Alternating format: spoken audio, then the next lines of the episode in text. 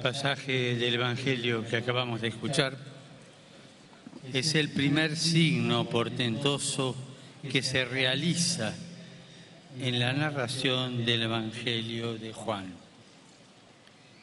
La preocupación de María, convertida en súplica a Jesús, no tienen vino, le dijo, y la referencia a la hora se comprenderá después en los relatos de la pasión. Y está bien que sea así, porque eso nos permite ver el afán de Jesús por enseñar, acompañar, sanar y alegrar desde ese clamor de su madre. No tienen vino. Las bodas de Caná se repiten con cada generación, con cada familia, con cada uno de nosotros y nuestros intentos por hacer que nuestro corazón logre asentarse en amores duraderos, en amores fecundos, en amores alegres. Demos un lugar a María, la Madre, como lo dice el evangelista, y hagamos con ella ahora el itinerario de Caná. María está atenta, está atenta en esas bodas ya comenzadas, es solícita a las necesidades de los novios no se ensimisma, no se enfrasca en su mundo. Su amor la hace ser hacia los otros. Tampoco busca a las amigas para comentar lo que está pasando y criticar la mala preparación de las bodas. Y como está atenta con su discreción, se da cuenta de que falta el vino. El vino es signo de alegría, de amor, de abundancia. ¿Cuántos de nuestros adolescentes y jóvenes perciben que en sus casas hace rato que ya no hay de ese vino? ¿Cuánta mujer sola y entristecida se pregunta cuándo el amor se fue? ¿Cuándo el amor se escurrió de su vida? ¿Cuántos ancianos se sienten dejados fuera de la fiesta de su familia, arrinconados y ya sin beber del amor cotidiano de sus hijos, de sus nietos, de sus bisnietos? También la carencia de ese vino puede ser el efecto de la falta de trabajo, de las enfermedades, de situaciones problemáticas que nuestras familias en todo el mundo atraviesan. María no es una madre reclamadora, tampoco es una suegra que vigila para solazarse de nuestras impericias, de nuestros errores o desatenciones. María simplemente es madre. Ahí está, atenta y solícita. Es lindo escuchar esto. María es madre. ¿Se anima a decirlos todos juntos conmigo? Vamos. María. Otra vez. Otra vez. María es. Pero María en ese momento que se percata que falta el vino, acude con confianza a Jesús. Esto significa que María reza, va a Jesús, reza.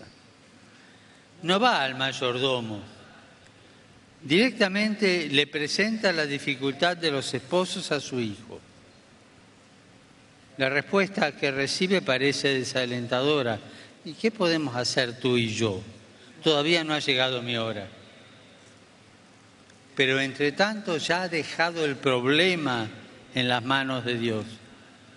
Su apuro por las necesidades de los demás apresura la hora de Jesús. Y María es parte de esa hora, desde el pesebre a la cruz.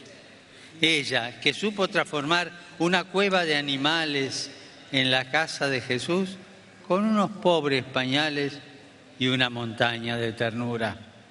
Y nos recibió como hijos cuando una espada le atravesaba el corazón a su hijo. Ella nos enseña a dejar nuestras familias en manos de Dios.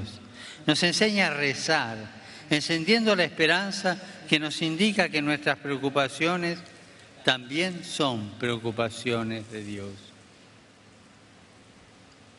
Y rezar siempre nos saca del perímetro de nuestros desvelos, nos hace trascender lo que nos duele, lo que nos agita o lo que nos falta a nosotros mismos y nos ayuda a ponernos en la piel de los otros, a ponernos en sus zapatos.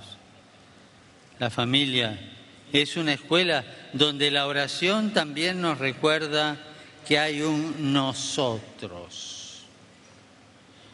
que hay un prójimo cercano, patente, que vive bajo el mismo techo, que comparte la vida y está necesitado.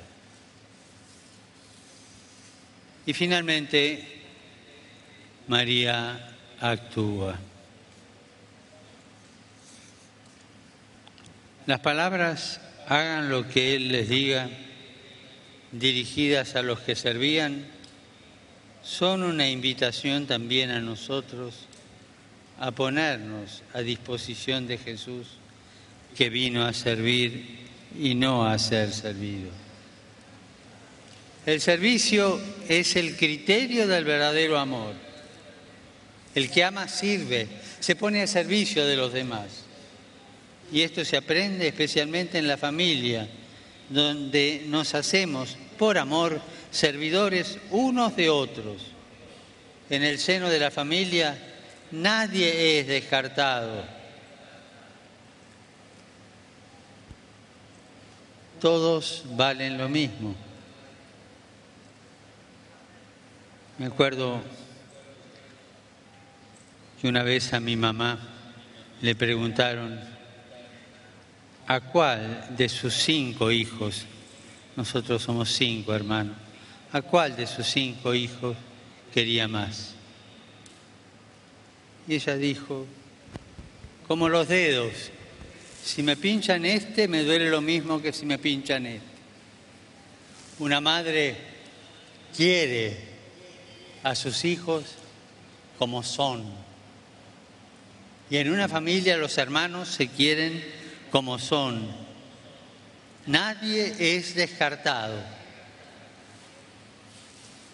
Allí en la familia se aprende a pedir permiso sin avasallar, a decir gracias como expresión de una sentida valoración de las cosas que recibimos, a dominar la agresividad o la voracidad. Y allí se aprende también a pedir perdón cuando hacemos algún daño, cuando nos peleamos, porque en toda familia hay peleas. El problema es después pedir perdón. Estos pequeños gestos de sincera cortesía ayudan a construir una cultura de la vida compartida y del respeto a lo que nos rodea. Familia es el hospital más cercano. Cuando uno está enfermo lo cuidan ahí mientras se puede. La familia es la primera escuela de los niños. Es el grupo de referencia imprescindible para los jóvenes. Es el mejor asilo para los ancianos. La familia, la familia constituye la gran riqueza social que otras instituciones no pueden sustituir, que debe ser ayudada y potenciada para no perder nunca el justo sentido de los servicios que la sociedad presta a sus ciudadanos. En efecto, estos servicios que la sociedad presta a los ciudadanos no son una forma de limosna, sino una verdadera deuda social respecto a la institución familiar que es la base y la que tanto aporta al bien común de todos.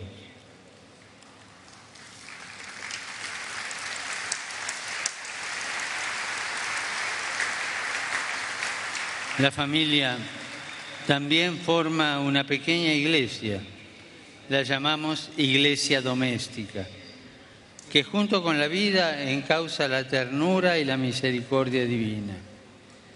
En la familia la fe se mezcla con la leche materna, experimentando el amor de los padres, se siente más cercano el amor de Dios.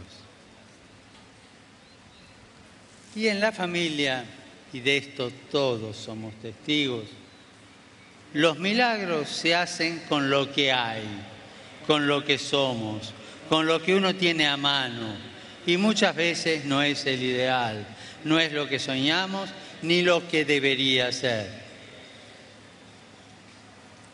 Hay un detalle que nos tiene que hacer pensar. El vino nuevo, ese vino tan bueno que dice el mayordomo, en las bodas de Caná, nace de las tinajas de purificación, es decir, del lugar donde todos habían dejado su pecado. Nacen de lo peorcito, porque donde abundó el pecado, sobreabundó la gracia. Y en la familia de cada uno de nosotros y en la familia común que formamos todos, nada se descarta Nada es inútil. Poco antes de comenzar el año jubilar de la misericordia, la Iglesia celebrará el sino ordinario dedicado a las familias para madurar un verdadero discernimiento espiritual y encontrar soluciones y ayudas concretas a las muchas dificultades e importantes desafíos que la familia hoy debe afrontar. Los invito a intensificar su oración por esta intención, para que aún aquello que nos parezca impuro, como el agua de las tinajas, nos escandalice o nos espante, Dios, haciéndolo pasar por su hora, lo pueda transformar en milagro. La familia hoy necesita de este milagro. Y toda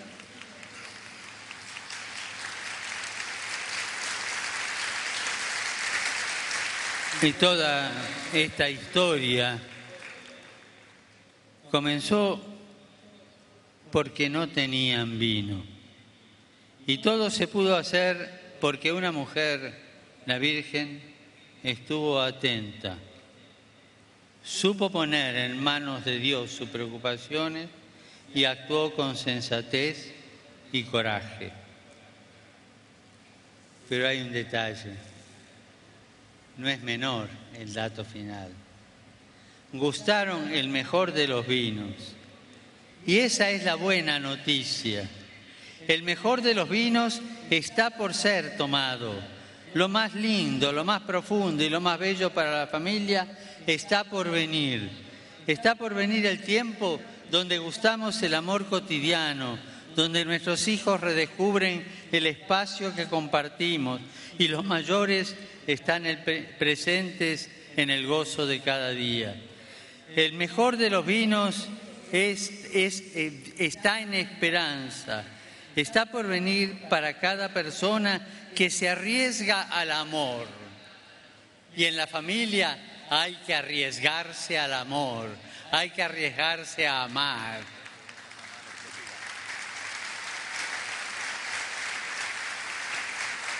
Y el mejor de los vinos, estar por venir, aunque todas las variables y estadísticas digan lo contrario. El mejor vino está por venir en aquellos que hoy ven derrumbarse todo. Murmúrenlo hasta creérselo. El mejor, de los, el mejor vino está por venir. Murmúrenselo cada uno en su corazón. El mejor vino está por venir. Y susúrrenselo, susúrrenselo a los desesperados o a los desamorados. Tené paciencia, tené esperanza, hacé como María, rezá, actúa, abrí tu corazón, porque el mejor de los vinos va a venir.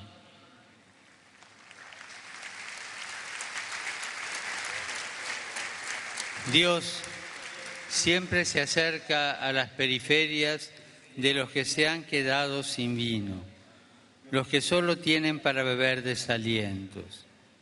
Jesús siente debilidad por derrochar el mejor de los vinos con aquellos a los que por una u otra razón ya, sienten que se les han roto todas las tinajas.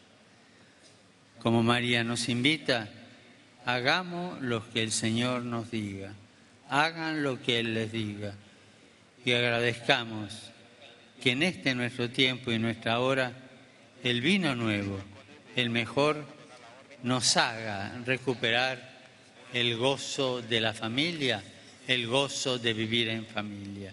Que así sea.